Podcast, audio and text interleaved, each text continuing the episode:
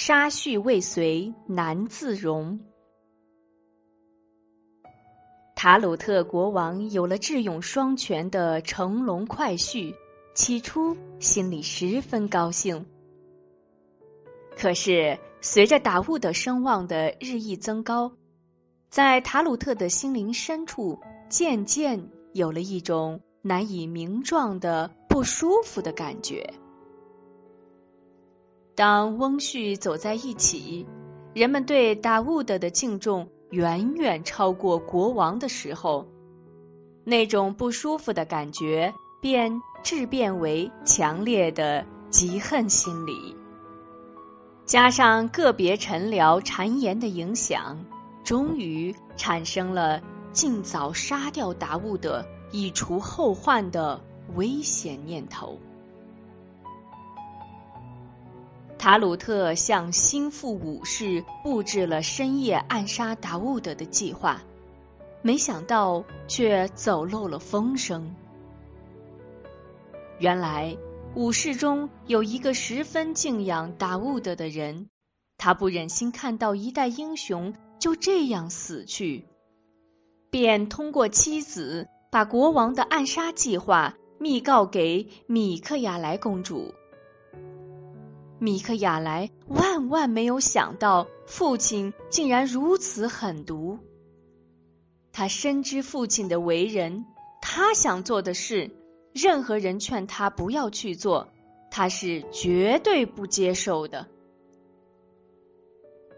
大难临头，除了忍痛劝丈夫逃走，别无其他道路可走。当时已入夜。达乌德因处理国事尚在府中，米克雅莱感到时间紧迫，便只身入府，把事情始末告诉给丈夫，劝他连夜逃走。达乌德开始表现出了惊人的宽厚，认为翁婿之间如有误会，只要说明情况，解除了误会，一切。还会和好如初。后经妻子失声痛哭的劝说，才领悟到事态的严重，遂化妆成一个普通士兵，连夜逃出王城，在一个偏僻的地方暂时躲避起来。当夜，国王宣公主进宫，米克雅莱自知其中缘由。便若无其事的来到宫中。这是一个不平静的夜晚。以色列人都被国王沙叙的行动惊呆了。沙叙未遂，塔鲁特又下令全城大搜捕。以色列族人中的一些长者纷纷向塔鲁特进忠言。劝他要以国家利益为重，不要做使亲者痛、仇者快的事儿，而塔鲁特竟把他们视为达乌德的亲信，也一一杀掉了。嫉恨心理使他丧失了正常的思维，终于使他在罪恶的道路上越走越远。他甚至向心腹们表白心愿说。不除掉达悟的，他死不瞑目。塔鲁特的暴行激起了举国上下强烈的不满，一些有识之士纷纷投奔达悟的，兵营也不断的发生哗变，将士们纷纷倒戈，不再效忠国王。在达悟的暂时居住的地方。聚集了成千上万的人，突然，一个新的王国出现了。米克雅莱公主在人们的帮助下也逃出了主城，由达乌德的两个哥哥陪同，与丈夫团聚了。塔鲁特密招心腹和亲信，又筹划了一次杀害达乌德的新行动。他决定深夜突袭达乌德的住处，把达乌德杀掉。行动开始了。塔鲁特带着几十名全副武装的亲信，扬言到山中狩猎，却马不停蹄地奔向达乌德的住处。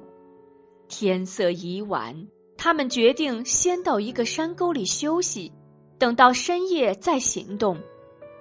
可是他们万万没有想到，这个山沟距离达乌德的住处已经很近。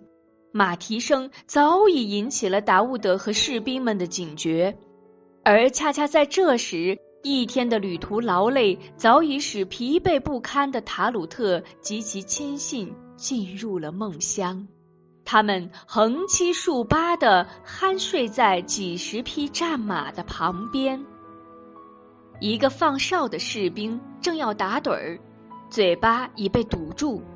达乌德把他带到僻静之处一问，方知是塔鲁特又来下毒手，不由得怒火中烧，心想：他为什么非要置我于死地呢？他既然这样对我不仁，就不能怪我不义了。达乌的持剑悄悄来到了正在熟睡的塔鲁特面前，刚举起宝剑。立即从塔鲁特那日渐衰老的面庞上，似乎看到了爱妻的身影。举起的宝剑又轻轻的放下。达悟德不忍心杀死这个老人，只是把他身边的宝剑轻轻的从鞘中取了出来。塔鲁特醒来，第一眼看到的。居然是自己处心积虑要杀掉的达悟的，他正手握利剑，满脸怒气的站在自己的面前，不禁吓出一身冷汗。再看周围，亲信们一个个都被缚住了手脚，他翻身摸剑，却只有剑鞘。你的剑在这儿！达乌的大声说着，咣当一声。便把宝剑置于塔鲁特的脚下，塔鲁特有些愕然，没有立即摸剑，而是愣愣的望着达乌的。我能抽出你的剑，就说明我完全能够杀死你。达乌德义正言辞的说：“那你为什么没有动手呢？”塔鲁特就像一个败将，有气无力的反问。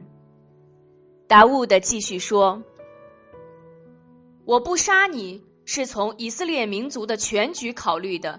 你一次次的杀害我，完全是受了魔鬼的迷惑。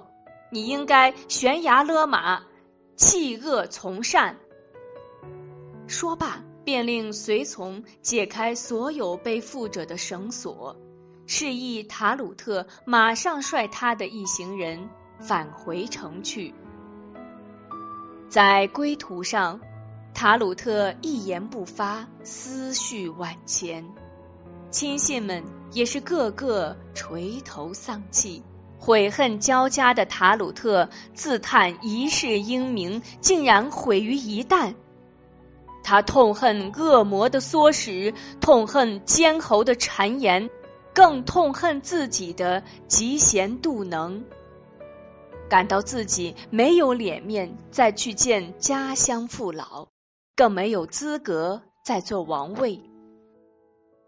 他借口要到松林后面的小溪喝几口水，打发亲信们先行，自己便策马朝着松林的方向奔去。塔鲁特自刎而亡的噩耗传来，达乌的夫妇十分震惊，米克雅莱更是悲痛不已。达乌的亲自料理了塔鲁特的丧事，不久，他便在举国上下一致的请求下返回都城，登上了王位。